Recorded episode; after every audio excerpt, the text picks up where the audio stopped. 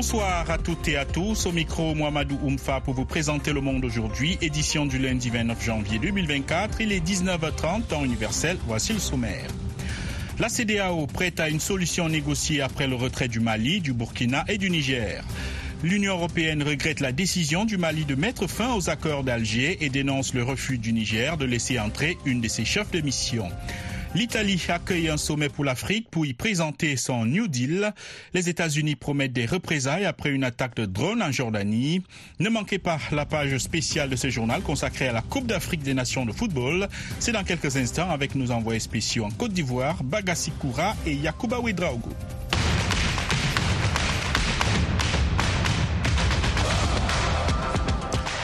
Suite ce lundi des matchs des huitièmes de finale de la Cannes 2023 en Côte d'Ivoire, le Cap Vert a assuré sa présence en quart de finale, vainqueur en battant la Mauritanie 1 à 0. Les requins bleus ont dû attendre la 88e minute pour faire la différence. Le capitaine Ryan Mendez a marqué sur un penalty concédé par la défense mauritanienne. En quart de finale, les insulaires affronteront le vainqueur du choc demain entre le Maroc et l'Afrique du Sud. Dans une trentaine de minutes, euh, la Côte d'Ivoire va croiser le fer avec le Sénégal. Les dernières nouvelles de la compétition, c'est dans le journal de la Cannes que nous présentent euh, nos envoyés spéciaux Bagassi Koura et Yakuba Ouedraogo. Bonsoir à tous. La ressuscitée équipe de la Côte d'Ivoire défie un cadeau redoutable jusqu'ici, le champion en titre, le Sénégal, au stade Charles Bani de Yamoussoukro. En conférence de presse d'avant-match, l'entraîneur par intérim des éléphants Emers Faye estime que ces joueurs ont toutes leurs chances de se qualifier pour le tour suivant. Je pense que l'ascendant psychologique, il sera, il sera, ce sera du 50-50. Les deux équipes sont, sont, sont sûres de leur force. Maintenant, il y a une équipe qui revient de loin, nous, et il y a une équipe qui, qui, qui est très très bien rentrée dans sa compétition, mais comme vous l'avez dit au début aussi, euh, les compteurs seront remis à zéro demain. C'est une nouvelle compétition qui commence, cette fois-ci à élimination directe. Donc euh, la pression sera dans les deux camps. Emers Faye, sélectionneur intérimaire des éléphants. En face, le coach du Sénégal, Aliou Cissé, dit s'attendre à un environnement difficile, insistant sur le fait que ces trois victoires en trois matchs de poule relèvent désormais du passé. Je crois que les statistiques sont là. Euh, je n'ai pas à main euh, la possibilité de les, changer. Je ne pourrais pas changer le, le passé avec tout ce qui s'est passé euh, contre la contre la Côte d'Ivoire. Je l'ai toujours dit, nous nous sommes dans le dans le présent. Le passé, c'est le c'est le passé. Le futur, il n'y a rien de sûr à ça. Aujourd'hui, on est focus sur ces huitièmes de finale. Certes, le Sénégal a fait un bon début, mais tout ça, comme je le dis, demain, ça n'aura pas d'importance. Ça sera derrière nous. Aliou Cissé, sélectionneur du Sénégal.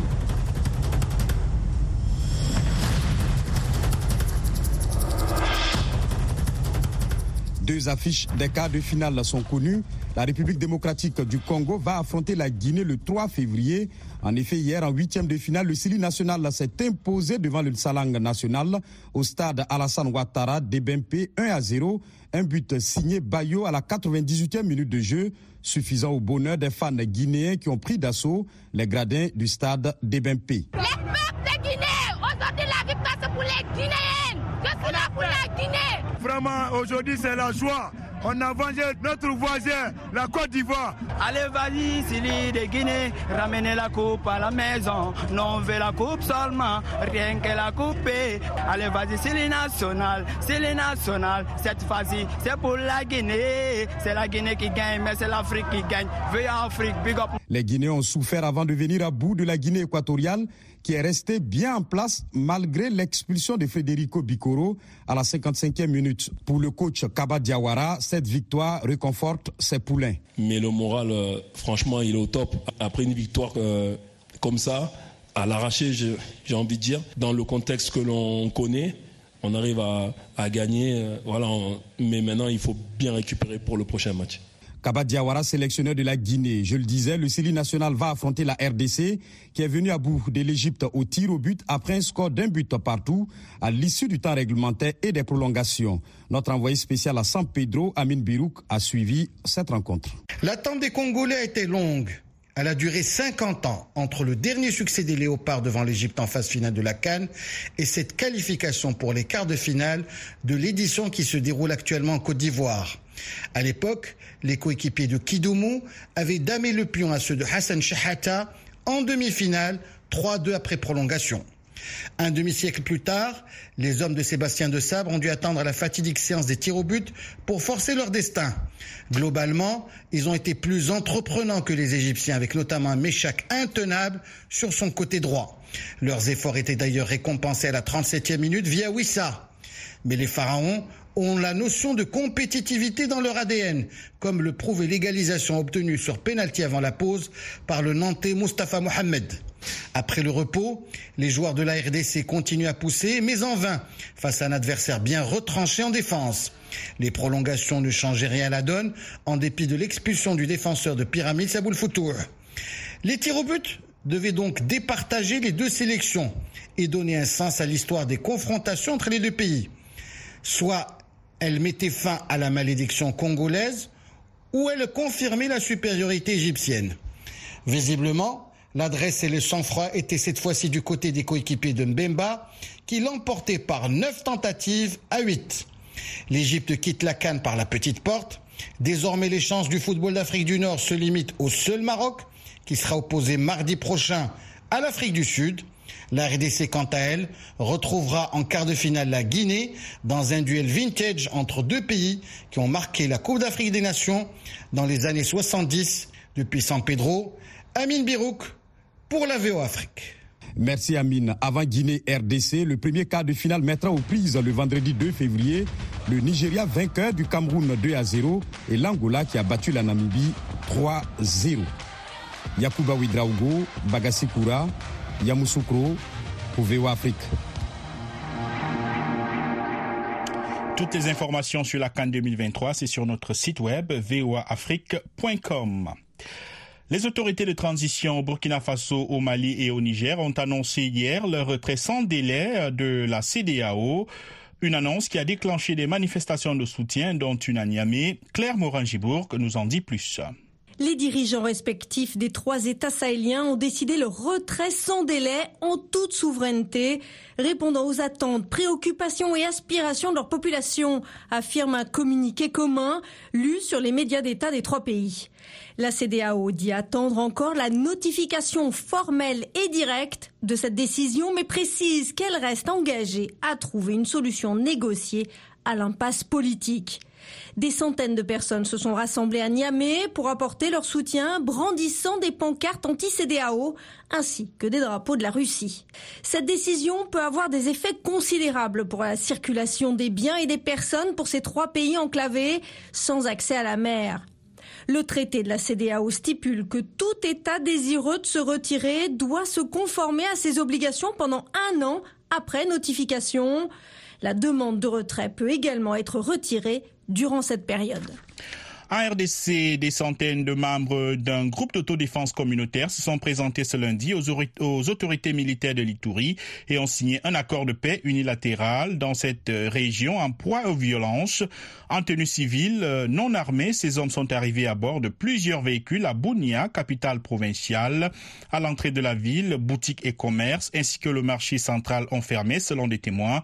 Majoritairement jeunes, ces hommes se sont présentés comme des combattants d'un groupe d'autodéfense créé en 2019 afin de défendre les intérêts des membres de cinq communautés victimes d'atrocités en Ituri, connu sous le nom de Zahir. Ce groupe dit représenter les communautés Hema, Mambisa, Alour, Akongo-Nyali, Endo et Kobu.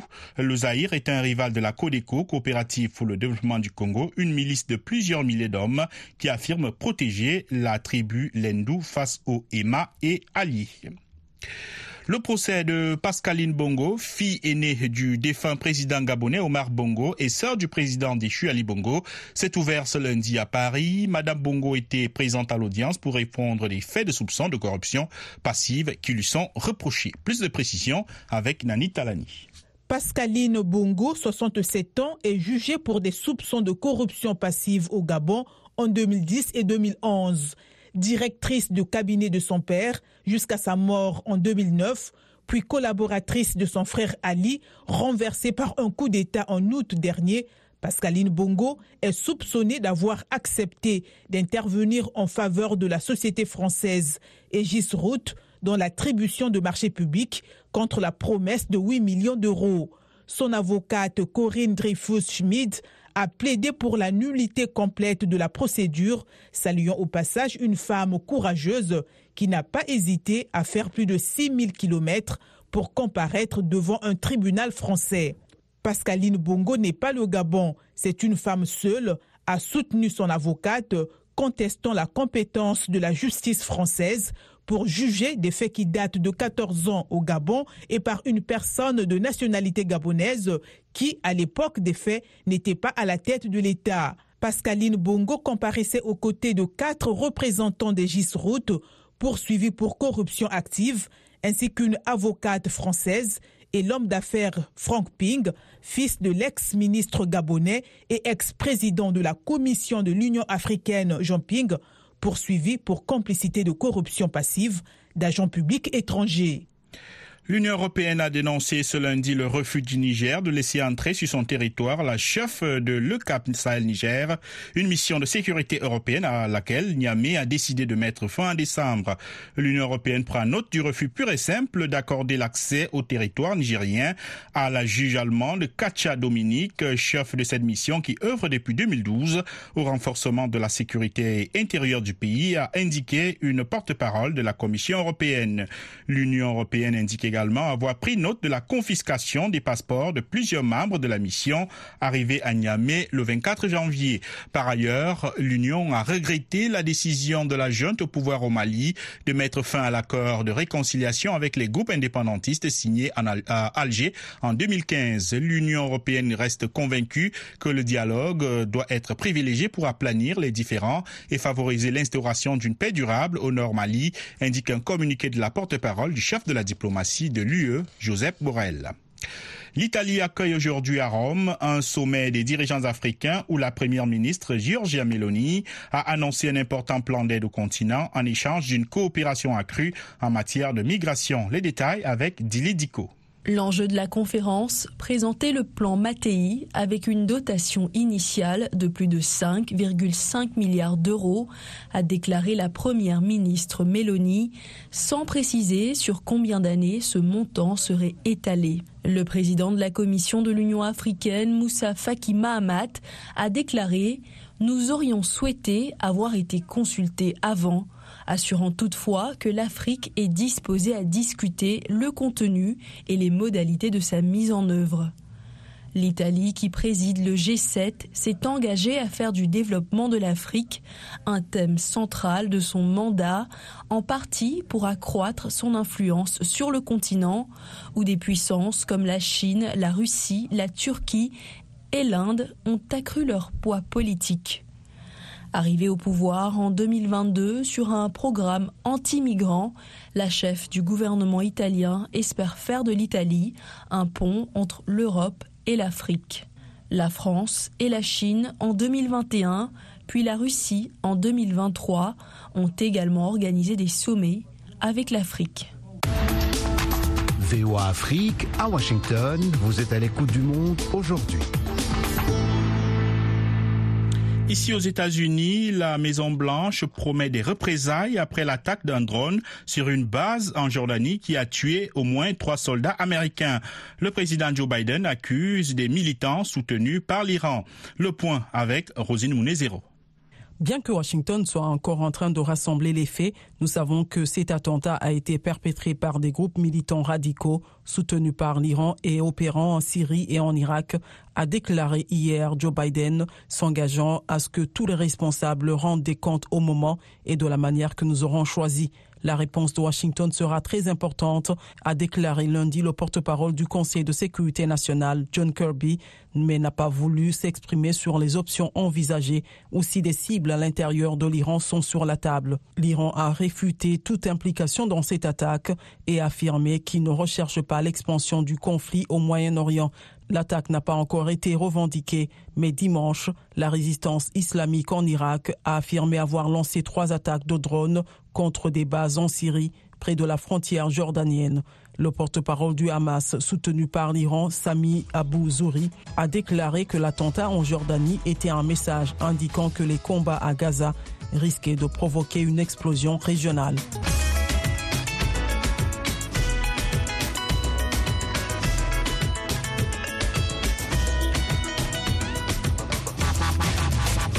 Le Monde aujourd'hui, VOA Afrique.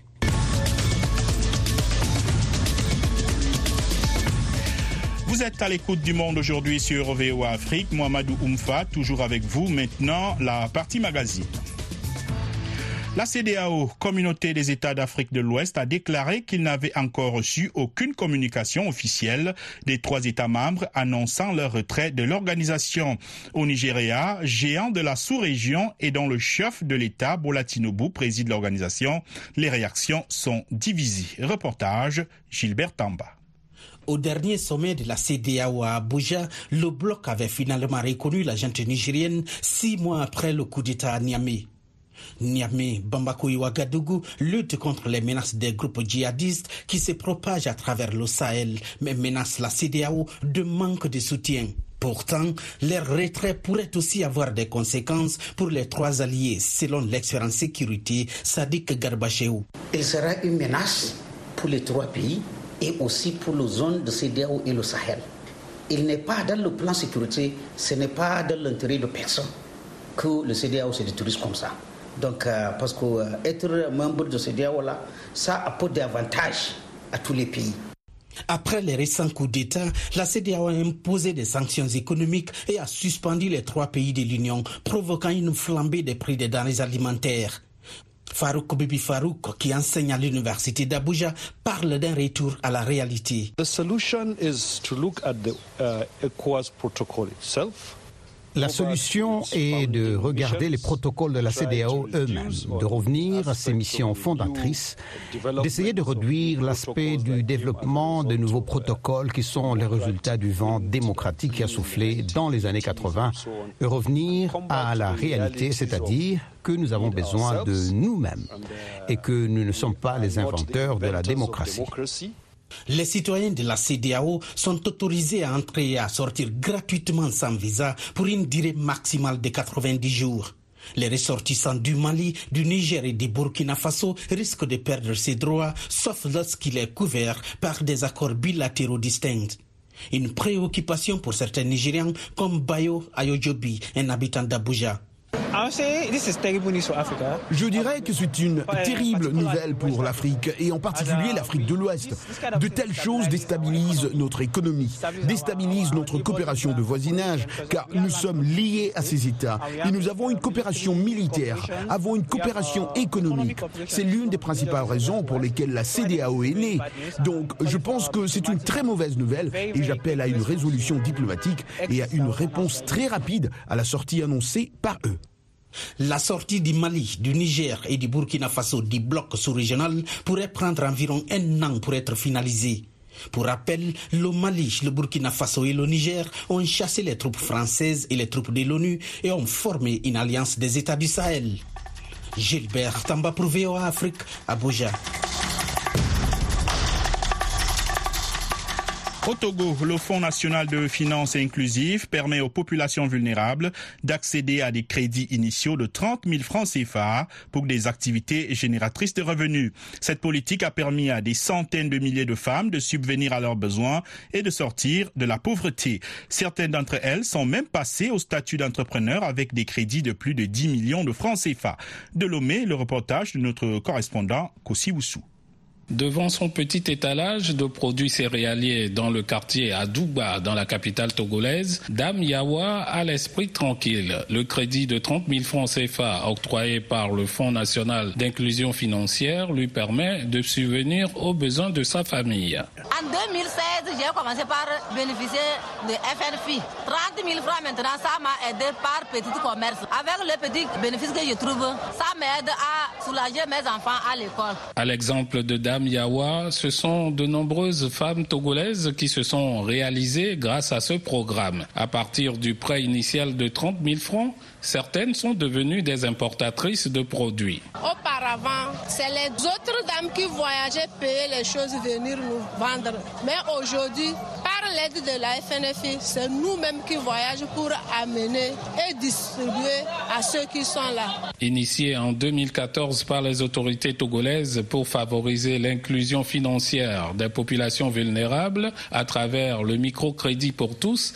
ce sont plus de 109 milliards de francs CFA qui ont été octroyés à plus d'1,8 million de personnes en 10 ans. Songhai Ntassim est le directeur général du FNFI. Le FNFI est un catalyseur de changement, un facilitateur d'opportunités, un acteur actif dans le développement économique inclusif. Aujourd'hui, dix ans après, on se rend compte des performances réalisées par le fonds qui ont permis aujourd'hui une transformation totale des bénéficiaires qui sont passés de simples activités génératrices de revenus, sont devenus pratiquement des entrepreneurs euh, aguerris. Dame Ameyo est l'exemple typique de cette transformation. Assise au devant de son magasin de vente de divers produits, raconte son parcours avec son premier prêt de 30 000 francs CFA. J'ai fait 10 ans avec FNFI. J'ai commencé avec 30 000 francs et aujourd'hui je suis au deuxième cycle de CODD qui est à 10 millions. FNFI nous a libérés de beaucoup de vices, de l'oisiveté. Nous progressons, nous les femmes togolaises. Pour la réussite du programme, les institutions de microfinance et les banques ont été associées dans l'octroi des crédits. Après deux ans de collaboration, Orabank, l'un des partenaires du FNFI, veut augmenter le montant des crédits aux femmes. Guy Martial Awona. Au terme de la deuxième année de partenariat, au regard des besoins exprimés par les femmes et du bon taux de remboursement qui se situe autour de 98%, Orabank s'est encore une fois engagé aux côtés du FNFI pour porter le montant maximum de financement par bénéficiaire à 50 millions. Et ce n'est pas pour déplaire à 5 millions de femmes togolaises qui n'attendent que les opportunités de ce genre. Kosiwusu, Lomé pour VOA Afrique. Retrouvez-nous sur VOA Afrique 24 h sur 24 à Lomé sur 102.3 FM. L'Agence des Nations Unies pour les réfugiés palestiniens a licencié plusieurs employés accusés d'avoir participé à l'attaque terroriste du Hamas contre Israël le 7 octobre. Israël a salué la décision de plusieurs pays, dont les États-Unis, de suspendre le financement de l'agence. Des inquiétudes se font jour cependant quant à l'impact de cette décision sur les Palestiniens de Gaza qui se démènent pour trouver de la nourriture en raison de la guerre en cours. Véronica Balderas Iglesias en parle dans ce reportage relaté par Gabi Dorsil. Appelant à la libération des otages, des manifestants israéliens se sont rassemblés dimanche au poste frontière de Kerem Shalom et ont temporairement bloqué l'aide humanitaire à Gaza. Les Palestiniens ont fait les pieds et les mains pour obtenir des sacs de farine alors que les Nations Unies ont mis en garde contre la famine dans certaines régions. L'un des Palestiniens déplacés a parlé à Reuters de cette situation critique sans donner son nom. Cette somme est destinée à 7 personnes. Vous voyez comment c'est peu? Cela coûte 50 shekels.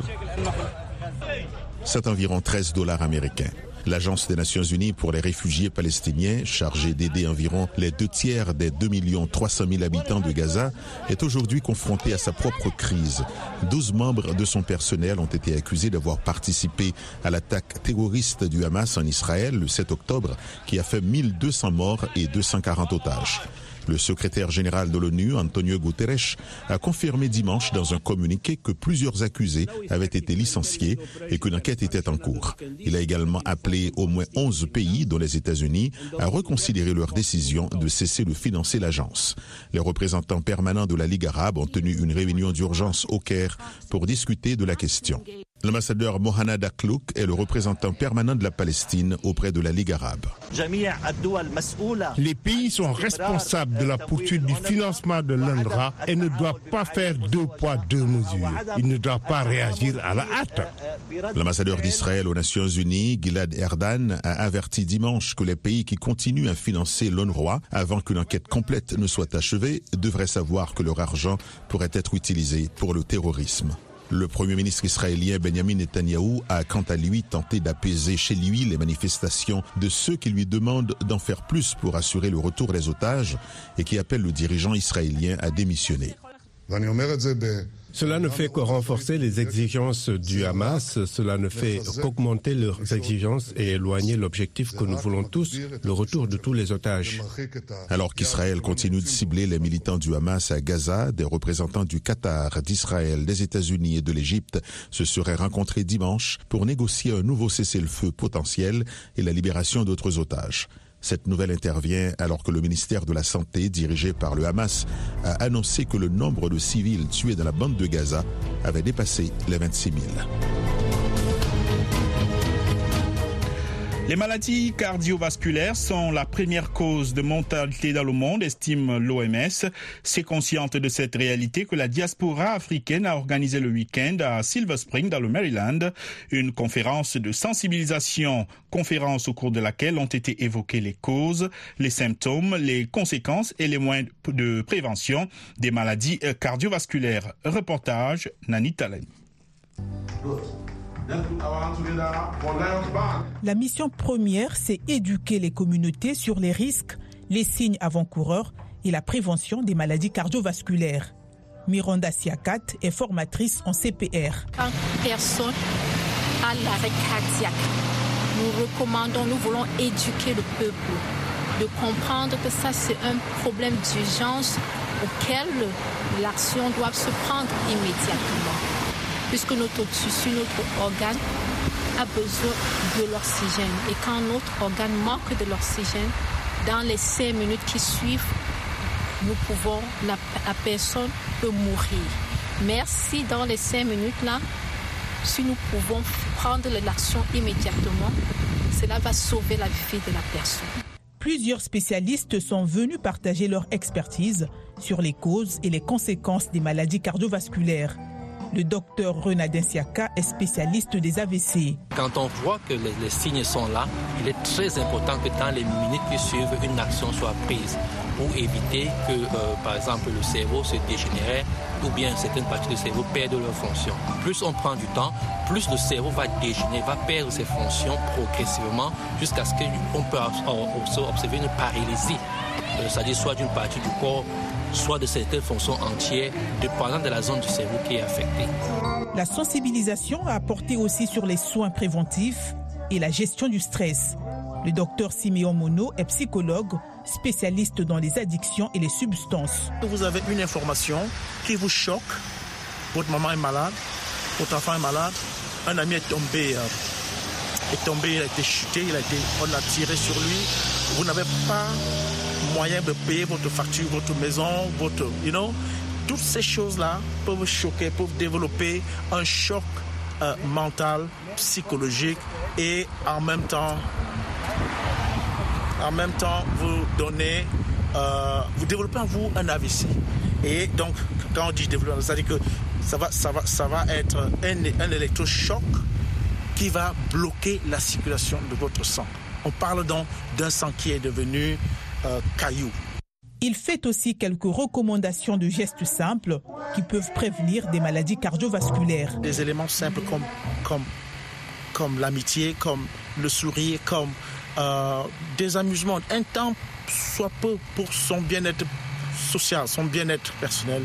Euh, être en, en, compagnie avec les amis et autres. Euh, sur le plan environnemental, il faut que nous sachions que notre environnement doit être propre.